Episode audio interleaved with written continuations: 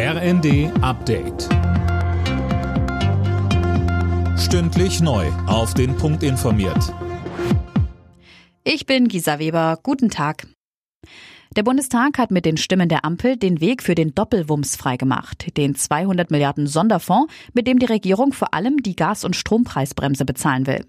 Die Union kritisiert, dass dazu noch nicht alle Details geklärt sind. Sie spricht von einer Blankozusage. Michael Kellner vom Bundeswirtschaftsministerium hielt dagegen. Wir zeigen ja Handlungsfähigkeit in den Zeiten der Krise. Und wenn ich hier die Debatte zusammenfasse und höre, was die Union vorschlägt, dann muss ich sagen, Sie stehen in der Verhaltensstache. Die Ampel handelt, die Union hampelt.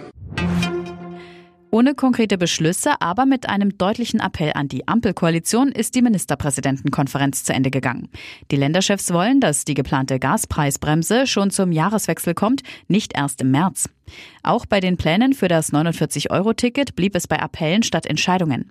NRW-Ministerpräsident Wüst. Klar, der ÖPNV muss bezahlbar sein, aber klar ist auch, das darf nicht auf Kosten des Angebots gehen. Und das haben die Länder auch noch mal äh, unterstrichen. Großbritannien sucht nach der Rücktrittsankündigung von Liz Truss einen neuen Premier. Und die Spekulationen um eine zweite Chance für Boris Johnson werden immer lauter. Jetzt haben sich schon zwei Minister dafür ausgesprochen, dass der Vorgänger auch der Nachfolger von Liz Truss wird.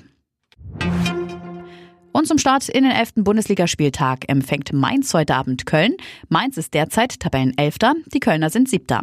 Anstoß ist um 20.30 Uhr. Alle Nachrichten auf rnd.de